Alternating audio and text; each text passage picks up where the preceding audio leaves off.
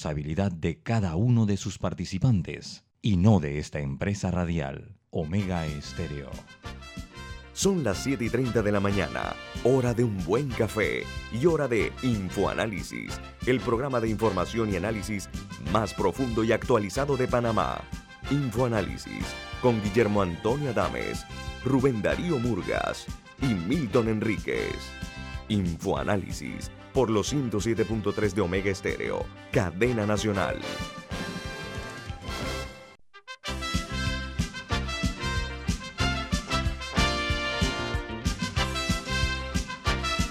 Señoras y señores, muy buen día, bienvenidos.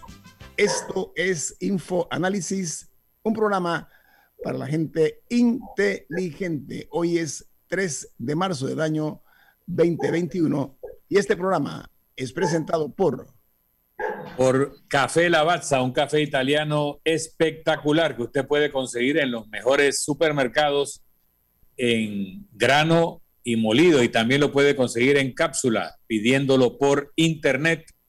La puede pedir en los mejores restaurantes. Café Lavazza, un café para gente inteligente y con buen gusto, presenta Infoanálisis. Bueno amigos, recuerden que este programa lo pueden ver en directo, en vivo, en video, en Facebook Live, también en la página web de Omega Stereo, que es omegastereo.com.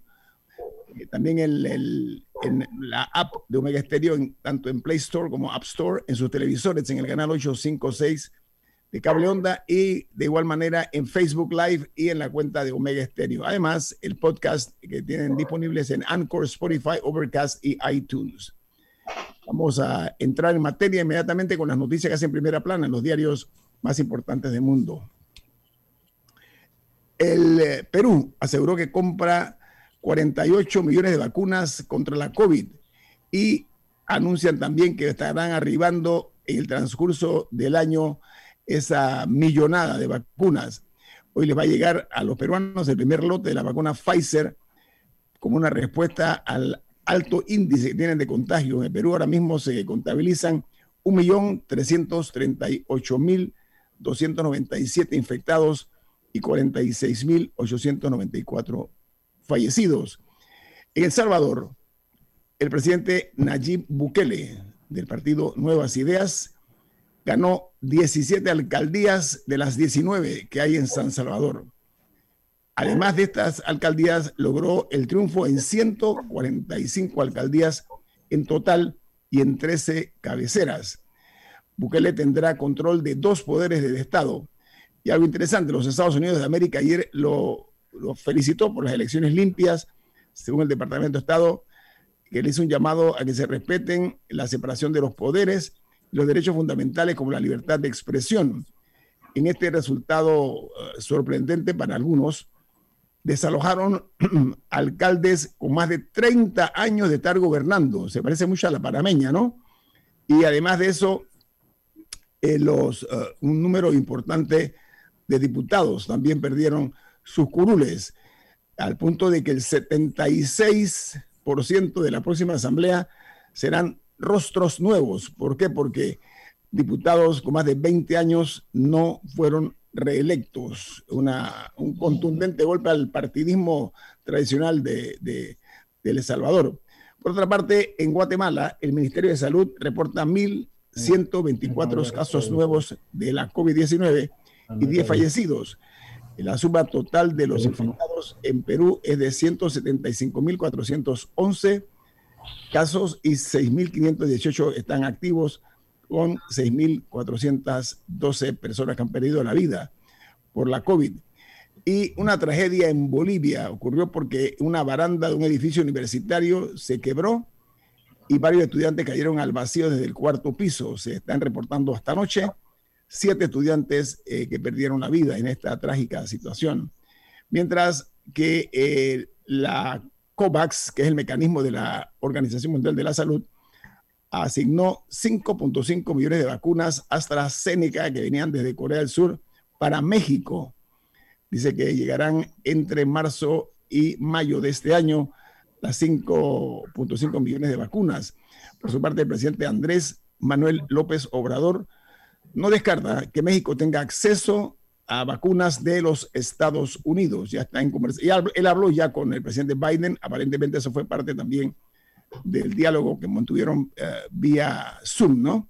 Pero la noticia es la cantidad de personas en, los Estados, en México, en los Estados Unidos, mexicanos, que están ahora mismo sufriendo los embates de la COVID. 2.097.194 casos positivos y 46.671 casos activos. Los fallecidos llegan a 187.187. Por otra parte, el director del FBI en los Estados Unidos alerta sobre el aumento del terrorismo nacional, el terrorismo doméstico, tras el asalto al Capitolio.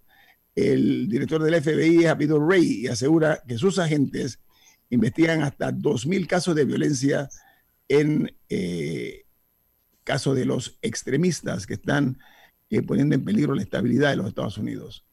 Bueno, algo, que dijo fue que el, asalto al Capitolio puede servir de inspiración para muchos, ya que vieron que se puede. Sí, le, pierden el miedo al miedo, ¿no? Otra noticia de primera plana se genera en Nicaragua. Dice que salen de los bancos 9 millones de dólares en depósitos, pero el crédito da señales de recuperación. Eh, ayer se inició la vacunación de la COVID eh, en Nicaragua. Y algo ocurrió ayer en los Estados Unidos. En los estados de Texas o Texas y Mississippi eh, han abierto por orden de los dos gobernadores el 100% de los comercios, pero han decretado también el final del uso o el mandato del uso de la mascarilla. Los gobernadores de ambos estados confían en que el ritmo de la vacunación va a evitar el repunte de la pandemia. Y eso indica que no han escuchado a un solo médico en su vida, porque no tiene sentido. Si tú quieres una reapertura económica, que las personas puedan hacerlo de manera segura. Y la herramienta número uno para poder hacer eso de manera segura es la mascarilla. Entonces tenían que haber dicho, vamos a abrir todo, pero nadie sale sin mascarilla. Todo el mundo con la mascarilla puesta todo el tiempo mientras están afuera. Eh, me parece una medida totalmente contraproducente lo que acaban de hacer en Texas y no me acuerdo cuál es el otro estado. En Chile, Texas y Mississippi, Camila. En Chile, el Ministerio de Salud decreta que las clínicas y los hospitales instalen máximo de camas de unidad de cuidados intensivos similares a la que tuvieron para la primera ola de la COVID-19. En Chile, eh, los números en cuanto a infectados llegan a 832.512 con 2.747 nuevos casos solamente ayer y 20.684 fallecidos.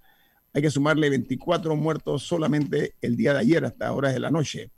Y en España, el coronavirus deja un agujero de más de mil millones de euros al fútbol español, tanto en la primera división como la segunda división de la Liga Española, tal vez la mejor del mundo y añade la nota que el escándalo conocido como Barça Gate, la jueza ordenó el registro de las oficinas del Fútbol Club Barcelona ante el peligro de que la causa fuera sobreseída. Ayer también pusieron en libertad al expresidente del Barcelona, Bartomeu, con dos de sus principales ejecutivos. Ayer eh, quedaron en libertad provisional. Y el presidente de Argentina es acusado de querer controlar la justicia para evitar que su vicepresidenta, Cristina Kirchner, vaya a prisión. El presidente Fernández pretende cambiar el poder judicial para que su vicepresidenta no pise la cárcel. Por otra parte, eh, vamos a reconocer a ustedes los, eh, los titulares de primera plana de los diarios de los Estados Unidos. The Washington Post titula, Joe Biden promete suficientes vacunas para cada adulto en los Estados Unidos para finales del mes de mayo. La decisión del Estado de Texas de levantar la obligación del uso de las mascarillas ocurre, según él, en un momento extraño. Mientras que el New York Times, en primera plana, titula Suficientes vacunas estarán disponibles para cada adulto estadounidense para el 31 de mayo, dice el presidente de los Estados Unidos. Pero tomará algo más de tiempo aplicar la vacuna a todos. Esa es una distinción importante, no es que los van a vacunar para finales de mayo, pero es que va a haber en, depósito, por decirlo así, van a tener suficientes, supuestamente, para ese momento. yo quería comentar una, una nota no internacional. no, te pero proceda, por favor. Ah, una nota internacional eh, de Australia que me pareció muy curiosa, y es que la aerolínea eh, Qantas Airlines está reactivando algo, algo, que se llaman como los vuelos misterio, que tú te montas sin saber el destino al que te van a llevar. O sea, dentro de Australia es una medida que están tomando para promover el turismo eh, interno y aparentemente es algo que se hizo en los noventas. Eh, que tú no sabes a qué parte de Australia, ellos te regresan, pero no sabes a dónde vas al momento en que te montas. Me pareció curiosísimo. Eh, oye, ¿cuántas es una de las más grandes? Estos son los momentos para, para la creatividad. Eso quiere, quiere, decir que puedes meter tu vestido de baño o tu abrigo, porque no sabes a dónde vas. Bueno, en Australia, en Australia verdaderamente con el, su tamaño hay muchas posibilidades. La dimensión es eh, un continente, ¿no? Pero ¿sabes qué? ¿Cuántas es una de las más importantes líneas del mundo, las más grandes? Bueno, vamos a cerrar las internacionales con dos notas. Una se genera en Uruguay, donde se detectaron 600 casos nuevos de coronavirus y 7 muertes el día de ayer. Al momento hay 7.189 contagiados y 75 pacientes que se encuentran en unidad de cuidados intensivos, mientras en España Sanidad notifica de 2.662 nuevos casos y 192 fallecidos en las últimas 24 horas. Los números registrados de infectados en España llegan a 3.130.184 y los fallecidos son 69.000 801 españoles. Aquí termino las noticias de primera plana de los diarios más importantes del mundo. Bueno, eh, vamos hoy a analizar eh, una situación que se presentó en Centroamérica, específicamente en El Salvador, porque eh, el partido, no el que llegó al poder al presidente Bukele, sino otro que se llama Nuevas Ideas, ganó las elecciones eh, municipales, etcétera, ¿no? El, presidente Nayib Bukele es un hombre de 38 años. Eh, Nayib Bukele Ortiz es el nombre completo. Es un hombre que abandonó sus estudios universitarios el primer año, iba a estudiar Derecho, salió de la universidad para dedicarse a su negocio. Le ha ido muy bien porque él es el representante de la Yamaha en El Salvador. él vende motonetas, motocicletas, como se llamarlo. Y eh, al dedicarse al mundo empresarial, ha logrado eh, muchos éxitos. Eh, él fundó su primera empresa a los 18 años. Estudió en una universidad que se llama José Simeón Cañas. Y eh, se dedicó, su padre, un hombre dedicado a la publicidad, él heredó el negocio de su padre y la verdad es que tiene muy claro el concepto de la publicidad para efectos de su manejo político, por la forma como acaba de ganar eh, contra muy, muchas expuestas, ya dijimos nosotros los internacionales, el, el triunfo contundente de este joven político que llegó a estas elecciones, según todos los sondeos eh, eh, locales e internacionales, con un 71% de aceptación entre la comunidad salvadoreña. Esos son números o dígitos verdaderamente sorprendentes para cualquier presidente de cualquier país del mundo. Dicho esto, el riesgo, ¿cuál es? Este hombre va a tener demasiado poder concentrado en sus manos. Y hay el temor que eso pueda eh, crear algún tipo eh, de conmoción, de mandar señales eh, inequívocas en cuanto a la región centroamericana. Eso es lo que dicen los principales analistas de este triunfo de Bukele, perdón, discúlpenme, del presidente Bukele en El Salvador.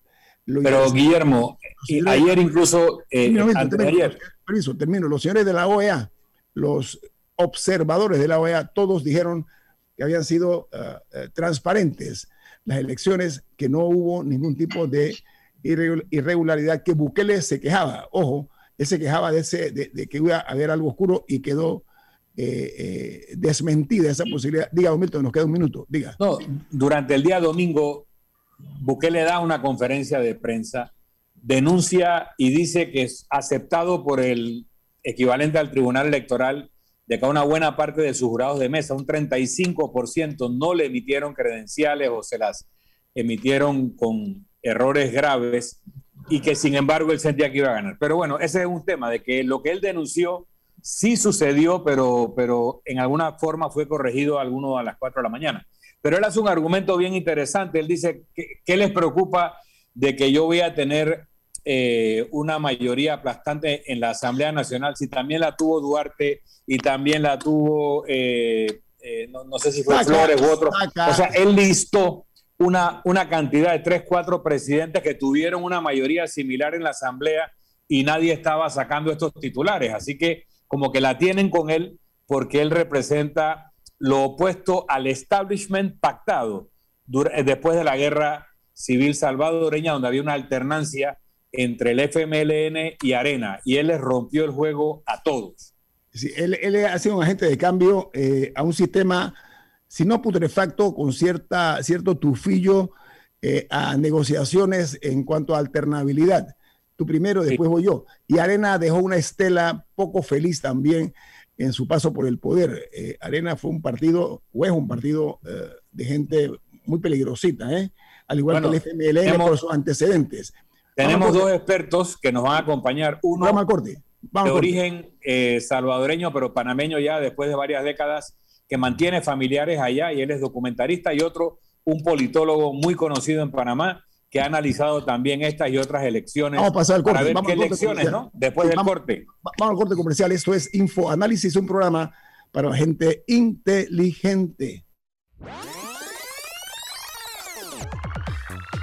Omega Stereo tiene una nueva app. Descárgala en Play Store y App Store totalmente gratis. Escucha Omega Stereo las 24 horas donde estés con nuestra nueva app.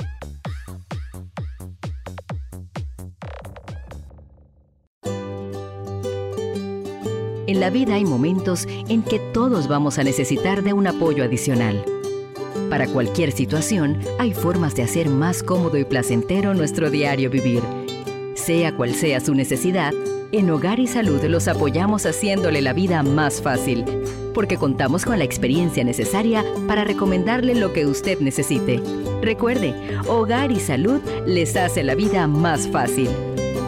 Visite nuestras nuevas sucursales en Villa Zaita al lado del Super 99 y en Cativa Colón al lado del Super Extra. Estamos abiertos en todas nuestras sucursales del país y le hacemos su entrega de forma gratuita en Panamá Centro. Para mayor información, puede consultar en Instagram y Facebook. Ya viene InfoAnálisis, el programa para gente inteligente como usted.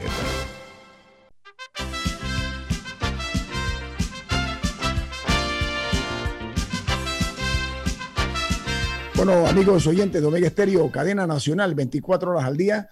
Eh, vamos a entrar en materia porque eh, el tema de la victoria del partido Nuevas Ideas del presidente Nayib Bukele amerita un análisis profundo. Para ello, hemos invitado eh, al politólogo panameño, doctor Harry Brown. Buen día, ¿cómo estás, Harry? ¿Cómo le va? Buenos días, Nito, Milton, Rubén y Camila y a Roberto y además a un eh, eh, documentalista que es de origen salvadoreño, radicado en Panamá, Roberto Robert. Buen día, ¿cómo está, Roberto? Eh, buenos días a todo el excelente staff y bueno, gracias por, por invitarme para compartir un poco acerca de, las reflexiones sobre este fenómeno que igual nos atañe a todos como latinoamericanos.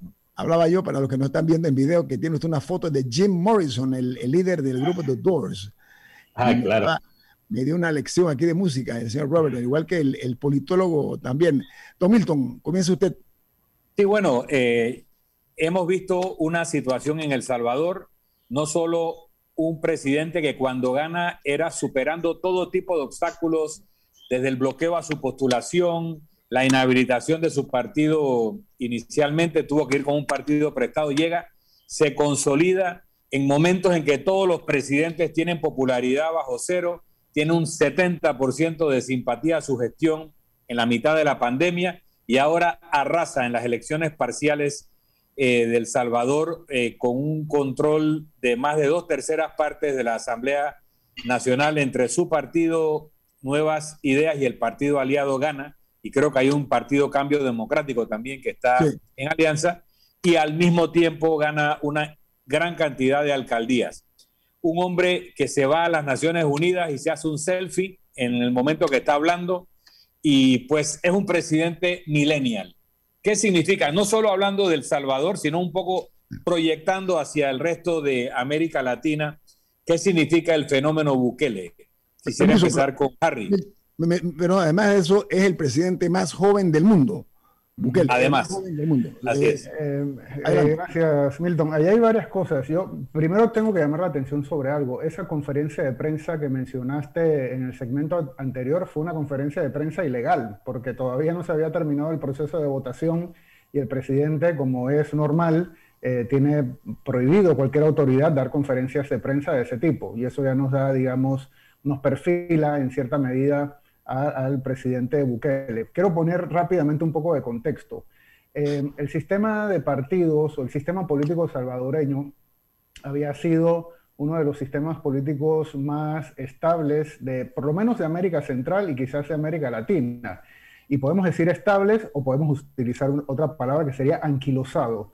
La población salvadoreña sentía que ese sistema de partidos estaba anquilosado porque luego de la firma de los acuerdos de paz, el partido Arena gobernó por 20 años y eso puede ser visto como un síntoma de estabilidad, pero también de anquilosamiento.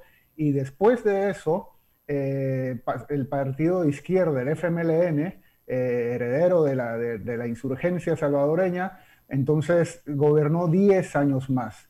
O sea, lo que pasó en esta elección, que pudo haber sido una elección regular, tomen en cuenta que en El Salvador no hay elecciones recurrentes, las elecciones legislativas se hacen cada tres años, por lo tanto tenemos un presidente y en medio de eso se hacen eh, elecciones. Eh, lo que sucedió en El Salvador es que se ha derrumbado el sistema de partidos salvadoreño completamente. O sea, yo creo que es, es prácticamente imposible que volvamos a tener una política salvadoreña como la conocíamos antes, hegemonizada por dos partidos, que si bien es cierto, no era un sistema eh, bipartidista, tenía un, fuerte, una, muy fuerte dinámica bipartidista. Eh, para, el electorado salvadoreño esto era realmente quizás asfixiante y era un sistema de partidos que a pesar de esa estabilidad no estaba resolviendo los problemas más importantes de la población salvadoreña. Yo creo que todos sabemos que El Salvador es uno de los países más violentos del mundo. Ni la derecha ni la izquierda salvadoreña había eh, logrado eh, resolver ese problema. Y hay que tomar en cuenta otra cosa. Nayib Bukele, ya lo dijo eh, Ñito, Nayib Bukele no es un outsider. Él no viene de afuera del sistema. Él fue alcalde, él fue alcalde. Fue alcalde en Nuevo Cuscatlán y también fue alcalde en San Salvador. Era miembro del FMLN y había buscado incluso la postulación presidencial a través del FMLN, no la logró, lo bloquearon y entonces se postuló en el año 2018 a través de un partido vehículo, un partido pequeño, eh, creo que se había creado en el año 2010, el partido Gana, que había sido una coalición, que había sido eh, de derecha, bastante conservadora. Lo había creado el expresidente Saca para hacer vehículos. Tony Saca. Él se, postuló por ese partido y luego, eh, eh, ya habiendo ganado las elecciones, creo que fue con 53% de los votos sin necesidad de una primera vuelta, ganó las elecciones. Hay algo interesante de lo que decía Nayib Bukele en esta conferencia de prensa ilegal que comentaba, que comentaba Milton él logra discursivamente agrupar a todos los partidos políticos, de derecha o de izquierda, los logra agrupar como una sola cosa, como si fueran todos, como si fueran todos lo mismo. Y también logra decir eh, en, ese, en esa conferencia de prensa que él, equipara las negociaciones a la corrupción. Varios de estos presidentes de, de los 20 años de Arena y de los 10 años del FMLN no tuvieron mayorías propias, sino que tenían que negociarlas para poder tener mayoría en la Asamblea, que lo necesitan todos los presidentes.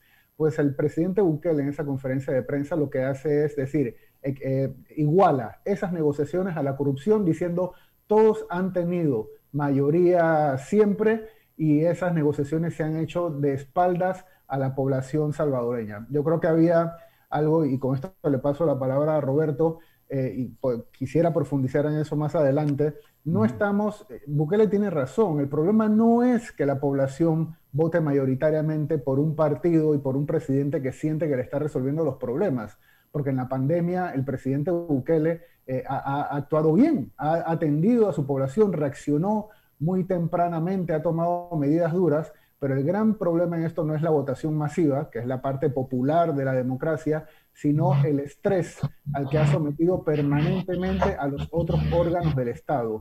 Esto no lo convierte en, un, en un, absolutista, como decía el diario del país, ni lo convierte tampoco en un dictador. Estamos frente al perfil de un presidente populista en América Central, muy cerca de Panamá, y lo que nos dice la teoría sobre el populismo es que los populismos no eh, se mueven en, por olas, como pasó en la región andina. Eh, fue Venezuela, pasó luego en, en, Ecuador, también pasó en Bolivia, pues ese presidente populista en América Central nos puede hacer prever que haya una nueva ola populista en, América Central que posiblemente toque a Panamá. Mira, Me gustaría eh, escuchar de, de Roberto en su información privilegiada familiar eh, ¿por qué se da un vuelco hacia un Nayib Bukele y su propuesta contra tantas décadas de alternancia entre dos bloques? Y eh, entendiendo un poco en lo que decía Harry, que para ganar una campaña dicen que tienes que hacer tres cosas. Uno, tú defines quién es tu adversario, lo describes y le, le, le montas encima esa identidad. Tú defines quién eres tú y tú defines de qué se trata la campaña. Parece que Nayib Bukele logró hacer esas tres definiciones y ha barrido. Pero ¿por qué la gente vota por un presidente populista con tendencias de concentración de poder, eh, Roberto, ante las alternativas previas? Eh, bueno, yo, eh, a mi parecer, y pues la forma en la, que hemos estado viendo el desarrollo de los acontecimientos, hay, hay un hartazgo generalizado con, las instituciones tradicionales, llámese diputados, llámese eh, alcaldes y todas las autoridades.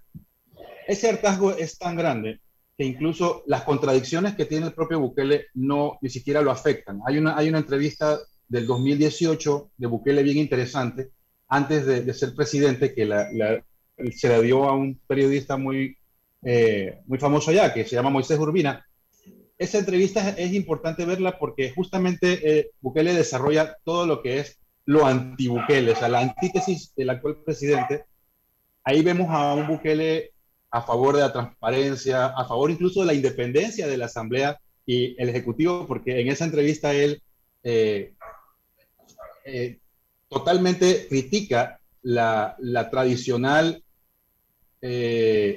sumisión de la Asamblea al presidente. Entonces hay una frase muy, muy, muy curiosa que él dice, nosotros no podemos tener una asamblea genuflexa al presidente, debemos tener una, una, asamblea totalmente distinta y libre del Ejecutivo y viceversa, una, un presidente libre de esa, de esa asamblea. Entonces, hoy en día vemos que está, está pasando todo lo contrario y se ha caído un poco eh, el, tema del partidismo tradicional. Entonces, yo siento que la, la resolución de los problemas más fuertes que ha tenido el salvadoreño, en este caso la, la, la, situación de la violencia, como bien dijo Harry, que a mi juicio, la, verdadera llegada de la paz para el salvadoreño no, no fue con la firma de los acuerdos de paz. La, llegada de la paz al salvadoreño es con la el dramático descenso de los crímenes por cada 100.000 habitantes que, ha tenido el país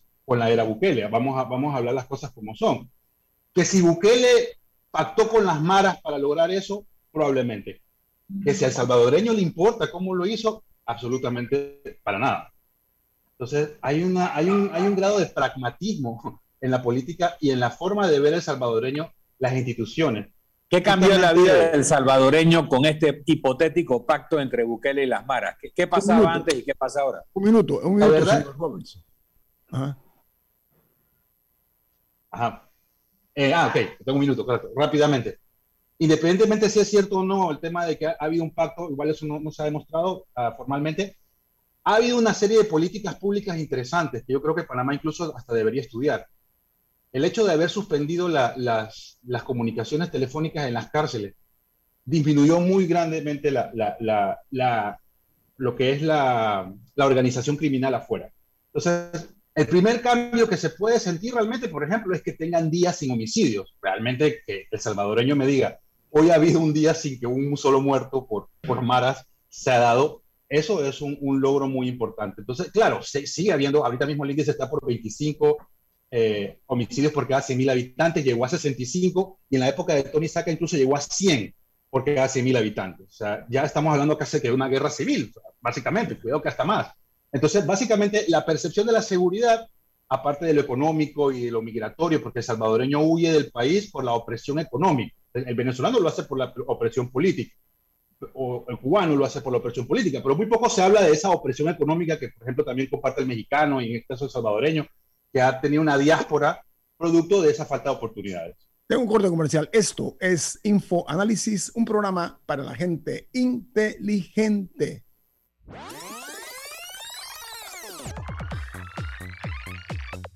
Omega Stereo tiene una nueva app. Descárgala en Play Store y App Store totalmente gratis. Escucha Omega Stereo las 24 horas donde estés con nuestra aplicación 100% renovada.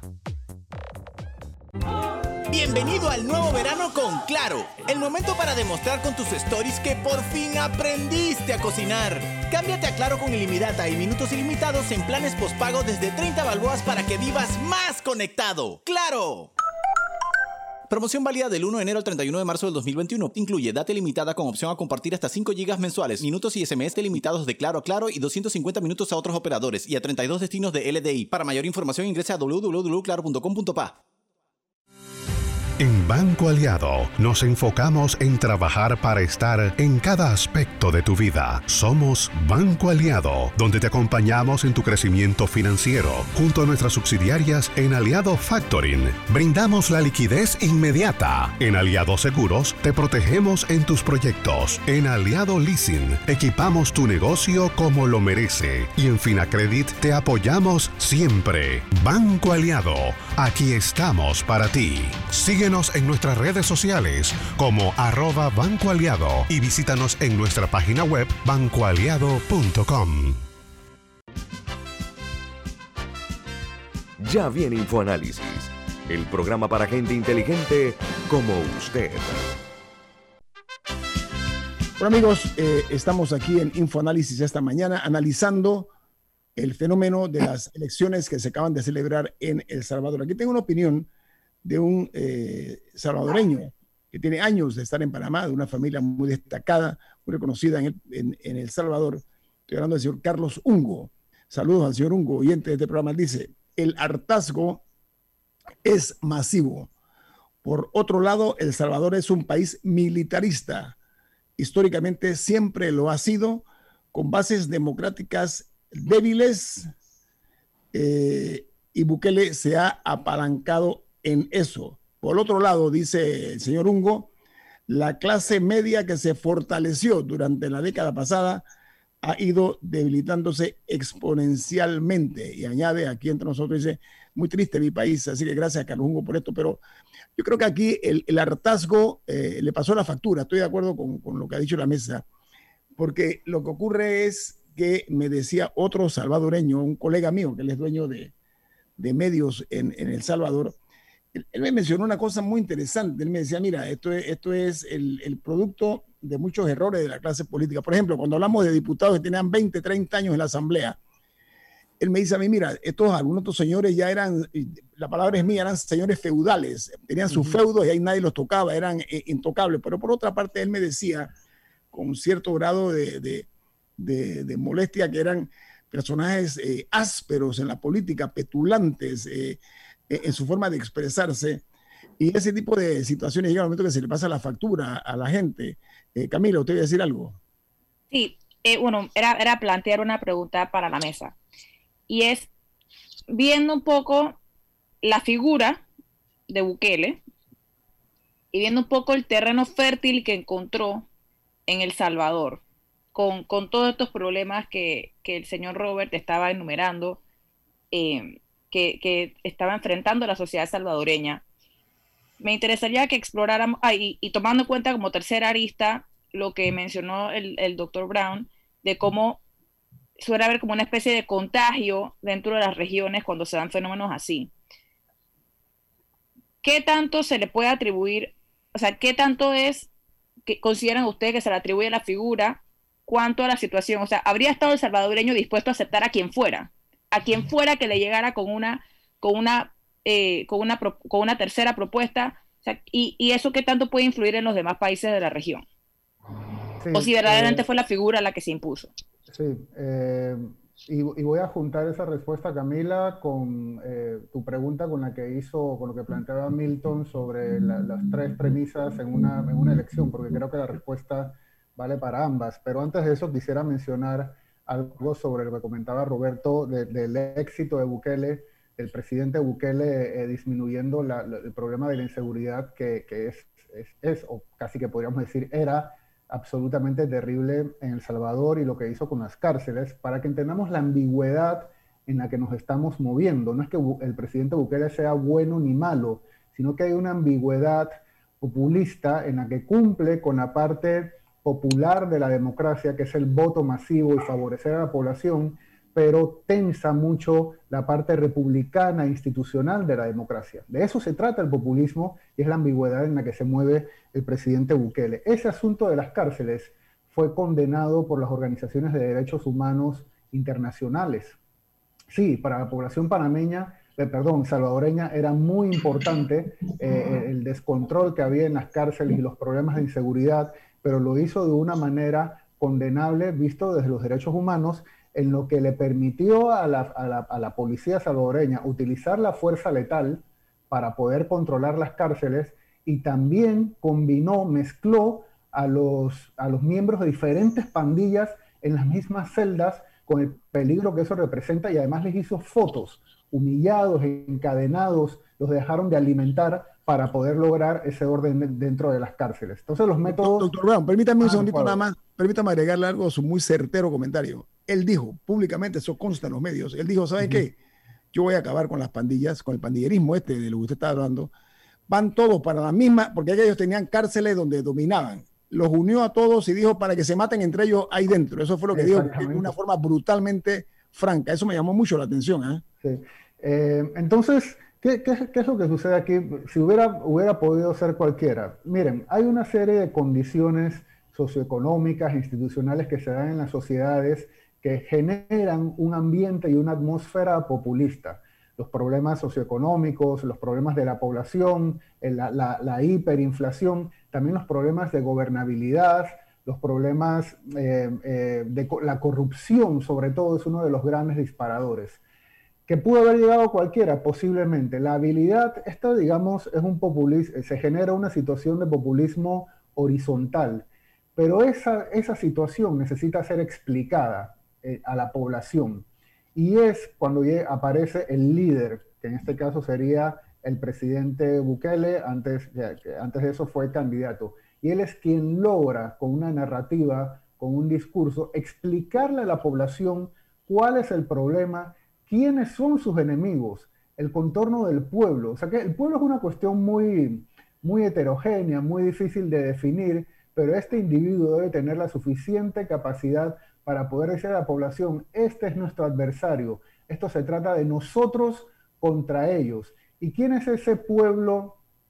¿Quién es ese adversario que identifica el, presidente Bukele? Es la élite política de Arena y de FMLN que los junta a todos como si, como si fueran una sola, una sola agrupación. Esa es la gran habilidad que ha tenido el presidente Bukele, que no por casualidad eh, es, es, un publicista, también utiliza muy hábilmente las redes sociales. Las redes sociales son un escenario ideal para transmitir mensajes de este tipo, mensajes polarizadores. Es el, el espacio eh, primordial en el que el populismo se actúa, se performa, es en que, hay una polarización permanente y este tipo de discursos polarizantes se mueven muy bien a través de las redes sociales, sobre todo con la juventud. Esto tómenlo en cuenta. El, el, presidente Bukele es el gran ídolo de la juventud salvadoreña que estaba aparte del sistema político salvadoreño. O sea, el populismo de Bukele también logra incorporar al sistema político a una parte de la población que no estaba. Eso es bueno, pero lo hace, como he dicho, estresando otros aspectos de la democracia. Ahora, eh, yo, quisiera eh, terciar en esta conversación. Eh, lo que se ha demostrado en El Salvador es que los dos partidos dominantes no estaban representando a la sociedad de, de, El Salvador. ¿Por qué? Porque los votos que ha, que ha sacado Bukele. Quiere decir que gente que creía que la guerrilla era una, una, una solución, o gente que creía que Arena era una solución, dejó de creer en Arena y dejó de creer en el FMLN. ¿Por qué? Porque los, los partidos políticos tienen que representar a la sociedad. Y, y, en, y, en, este momento, en esta elección, los partidos políticos dejaron de representar a, a, la, a la, sociedad. Eh, nosotros eh, vivimos una experiencia similar eh, aquí en los 10 años de Torrijos, digamos. Eh, Torrijos eh, se apoderó de gente que era liberal, de gente que era panameñista y, y llegó, llegó, al poder y se sostuvo ahí. Pero, ¿por qué? Porque los partidos políticos en un momento en Panamá le pasó lo mismo que en El Salvador. Dejaron de representar a la sociedad panameña. Y eso es lo que ese es el éxito de Bukele. ¿Por qué? Porque eh, eh, la sociedad salvadoreña es más que arena, es más que el FMLN. Y entonces eh, obligamos a ese país pequeño a que votara por los guerrilleros o que votara por los explotadores que representaban a Arena. Entonces, eso... Sí, en, en, línea con lo, en, en, línea con lo que ha dicho Rubén y lo que decía Harry, eh, hay un sistema democrático que tiene separación de poderes, que elige a sus gobernantes, pero eso tiene un propósito y es servirle al pueblo, beneficiar al pueblo. ¿Qué pasa cuando este sistema es cooptado por elites? La ley de hierro de las oligarquías de Robert Miquel puede explicarlo bien.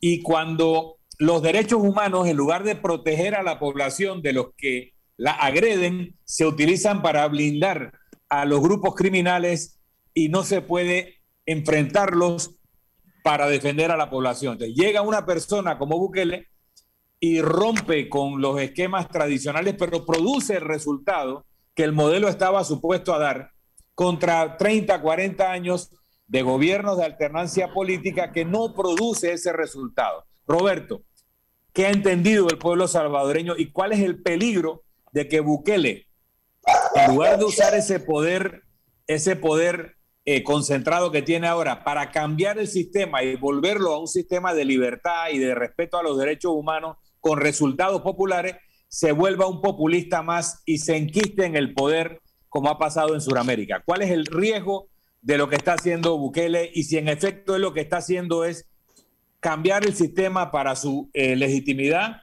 o está deslegitimando el sistema? Eh, yo creo que esa, esa justamente es la pregunta que, que debería iniciar cualquier tipo de análisis, porque al final eh, esta nueva situación también, de alguna forma, echa por tierra la principal eh, excusa que ha tenido Bukele durante estos tres años, estos, estos, años de gobierno, en donde no me dejan gobernar, es que la oposición no me deja gobernar, es que la asamblea me lo, me lo, me lo bloquea todo.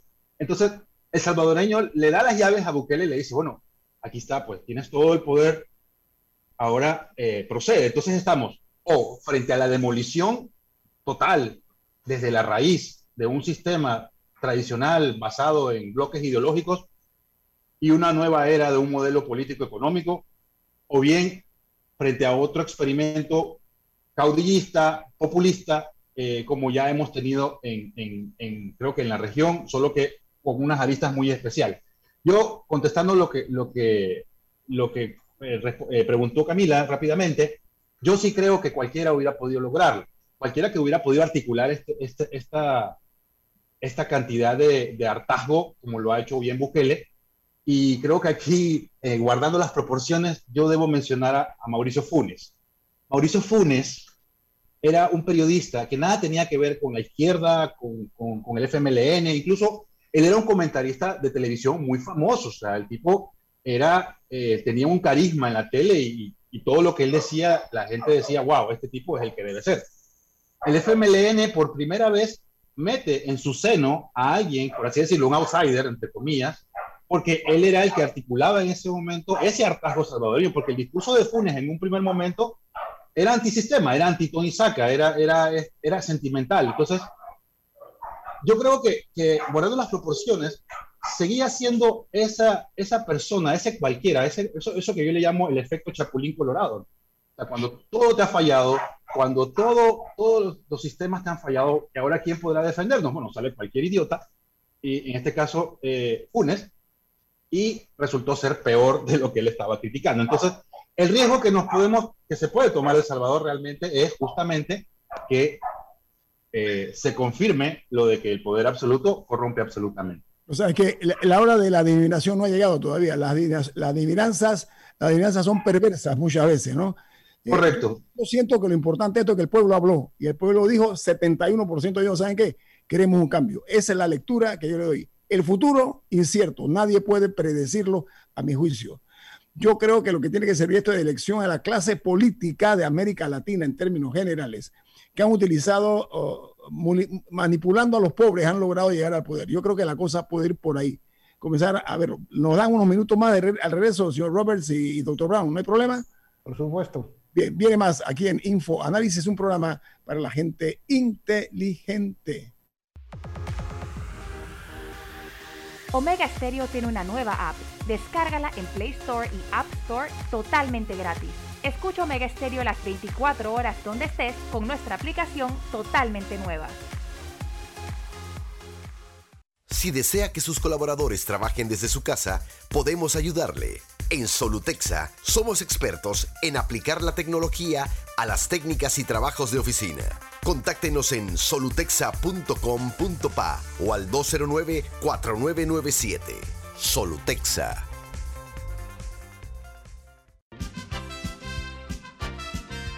Ya viene InfoAnálisis, el programa para gente inteligente como usted.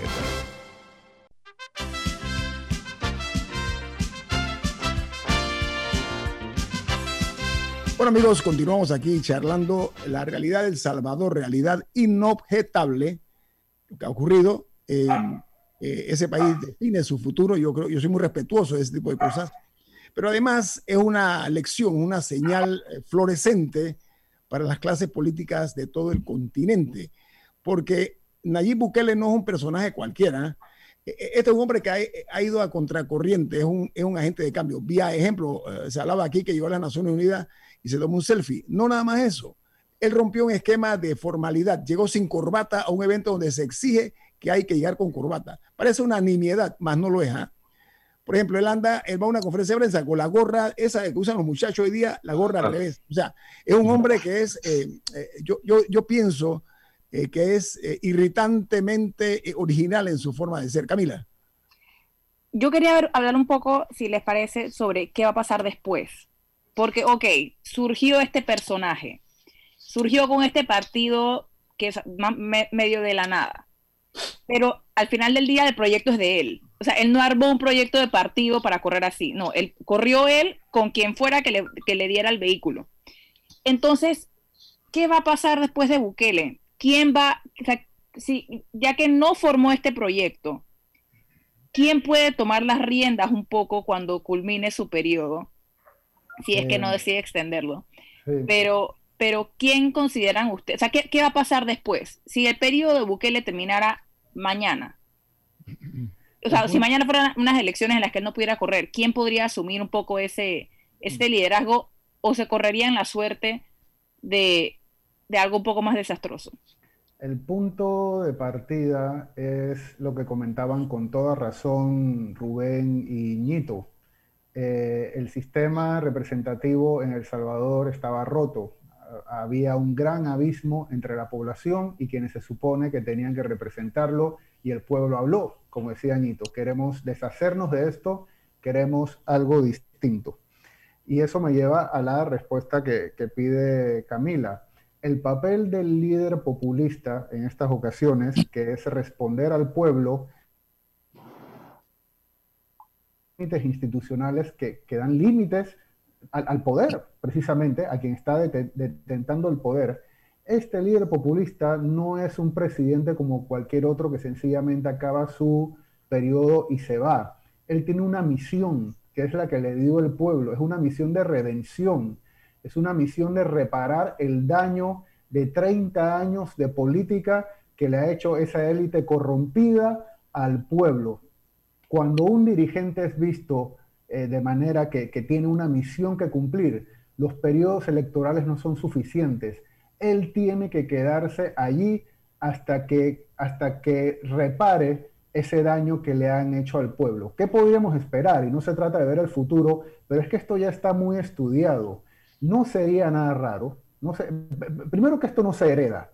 Eh, eh, fue lo que pasó con, en, Bolivia. El problema que hubo en Bolivia, Luis Arce no es como Evo Morales, de la misma manera que Maduro no es Hugo Chávez.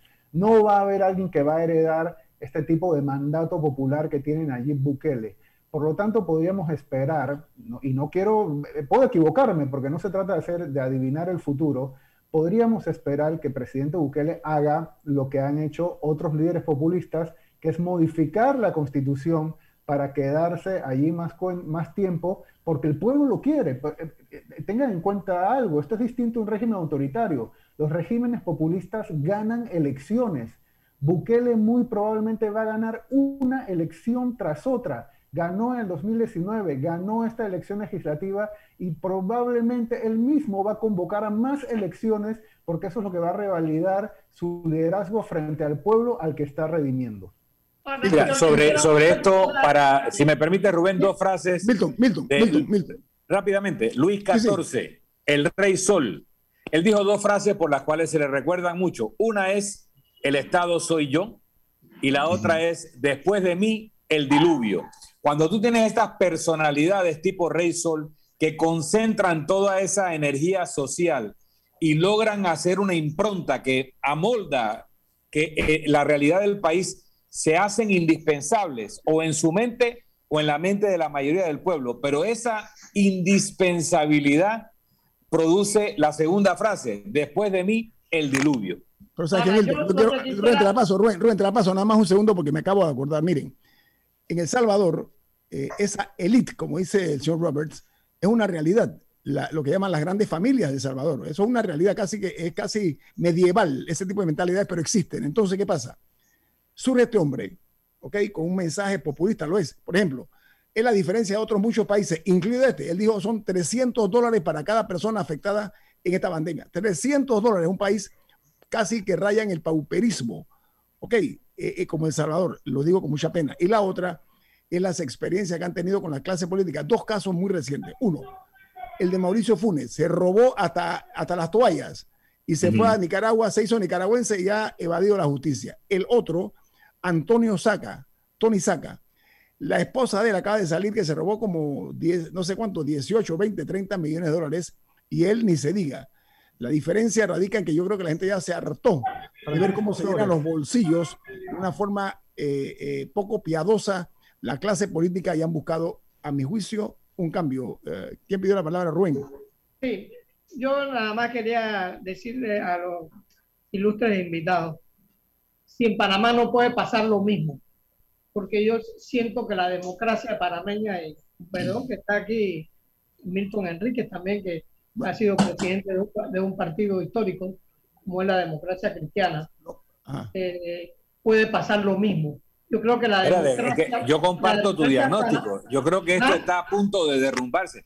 Yo no me siento afectado por tu diagnóstico como ciudadano sí, pero esto está a punto de derrumbarse como El Salvador se derrumbó. Vamos a escuchar a los invitados. A ver, ¿quién comienza? ¿Harry o el señor Roberto? Eh, bueno, yo aquí sí quisiera citar al padre Ignacio Yacuría. Eh, casualmente él fue asesinado en la, en la Universidad José Simeón Cañas, la UCA, a donde estudió Bukele. Estudió Bukele ahí, eh, estuvo ahí. Sí, correcto. Recordemos que él era el rector en el 89. Él, él hay una entrevista que yo le vi en YouTube hace mucho tiempo que se me quedó grabada y ahora esto, el tema de, que estamos hablando se me viene a la mente. Él preguntaba en, ese debate, un debate como este, casualmente con Carlos Montaner, eh, él le decía, eh, la pregunta que él se hacía era, ¿a quién resuelve más humanamente los problemas de las mayorías populares?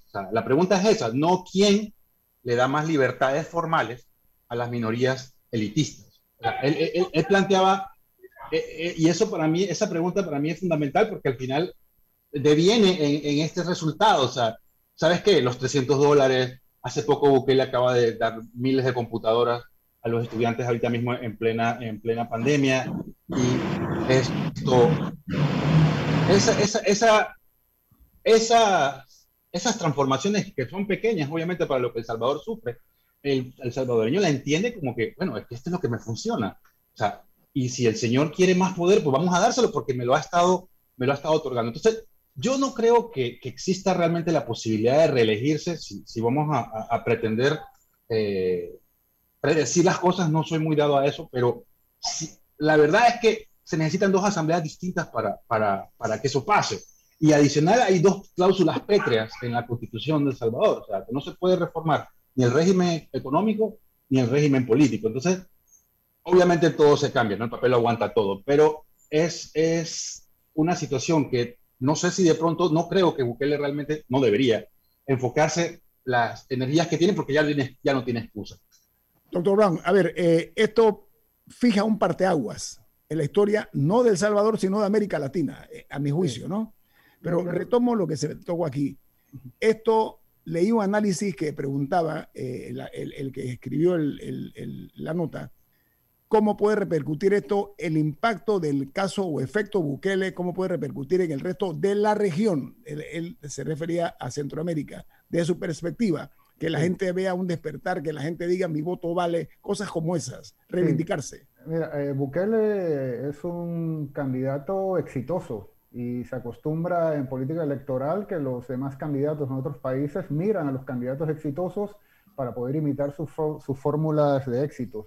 Eh, y eso en la línea de lo que, de lo que preguntaban. Miren, en el, fin último de los líderes populistas es expulsar, de, expulsar del poder a la élite corrompida. Eso es lo que llamamos un ambiente expulsionista. Se trata de un poder eh, popular que no es constituyente, sino es destituyente y ese ambiente, esa atmósfera populista, destituyente, expulsionista, ya la tenemos en Panamá. Eso fue no a la reelección. Que se vayan todos, como se decía en Argentina, no me representan, como dijeron en, en España. En Panamá fue no a la reelección. Hay un ambiente expulsionista, hay una atmósfera populista en Panamá que está a la espera de ese líder que le explique a la población quién es su enemigo y que monte un proyecto. Y hay, hay algún un puñado de gente que está mirando en Panamá la experiencia de Bukele y incluso antes del presidente Bukele y que tiene la disposición de articular esas demandas incumplidas de la población para poder expulsar a esa élite corrompida que traicionó al pueblo del poder político y poder reparar ese daño histórico que según su interpretación le habrían hecho a la población panameña. bueno, yo, creo que un poco la, distinción sería que a Bukele le ha salido bien. Sí, pero, pero, que, pero que ese tipo de retórica no tiene garantía. Eso que, eso que mencionaba el señor Robert más temprano, con el ambiente como estaba en El Salvador, a su parecer podría haber sido cualquiera. ¿Cómo fue que dijo cualquier loco? No sé, no sé cuál fue la expresión que usó. El chapulín colorado. Ajá, cualquier chapulín colorado. Y, yo creo que ese es el peligro con las democracias frágiles. A uno le puede, como, como dice el panameño, le puede salir la bruja. Sí, pero la pregunta, la pregunta mía, tenemos dos minutos nada más. ¿Debe Panamá, eh, eh, si se da un fenómeno de esta naturaleza, que no estamos exentos, atención, no hay vacuna contra eso, ojo, ¿Ustedes creen que la gente pensaría en un político de abolengo o en alguien que se identifique con ellos? Eh, le pregunto a los dos analistas esta mañana. Mira, esto no es un asunto, no es un asunto de clase, no necesario, y es una de las grandes diferencias entre la política populista y la política clásica. No tiene que ser necesariamente alguien parecido a ellos. De hecho, el presidente Bukele no es alguien popular, viene de millonario, es, de la parte de la élite económica, puede venir de cualquier parte, lo importante es que sea lo suficientemente hábil para explicarle al pueblo quiénes son sus enemigos y les prometa un proyecto político distinto. Señor Roberts, un minuto. Eh, bueno, simplemente a mí me parece que eh, no tanto es la figura, sino el sentir del pueblo, como ustedes acaban de mencionar. Es decir, y aquí me voy a un ejemplo, cuando se medio quemó el Congreso guatemalteco, aquí yo vi mucha gente aplaudiendo e insinuando que aquí deberíamos hacer lo mismo, porque confunden de pronto la percepción de corrupción con la institución. Entonces dicen, ah, miren, de aquí debería pasar lo mismo. Entonces, ese caldo de cultivo a mí me parece es peligroso porque para la democracia, porque no, no podemos fusionar la figura ni del populista ni del corrupto con la institución. Entonces, sí yo creo que, que Panamá no debería, eh, debería pensar en evitar ese tipo de, de articulación no sé si será tarde porque obviamente el sentir popular y la forma en la cual se están llevando las cosas lo están alimentando, ¿no? Gracias al doctor Harry Brown, a don Roberto Roberts. Gracias por estar con nosotros. Milton, nos vamos. Nos tenemos que despedir, pero lo hacemos disfrutando una deliciosa taza del café Lavazza. Un café italiano espectacular. Café Lavazza, un café para gente inteligente y con buen gusto. Despide Infoanálisis. Bueno, no se vayan, que viene en breve Sin Rodeos con Álvaro Alvarado. Hasta mañana. Ha terminado el análisis de hoy. Lo esperamos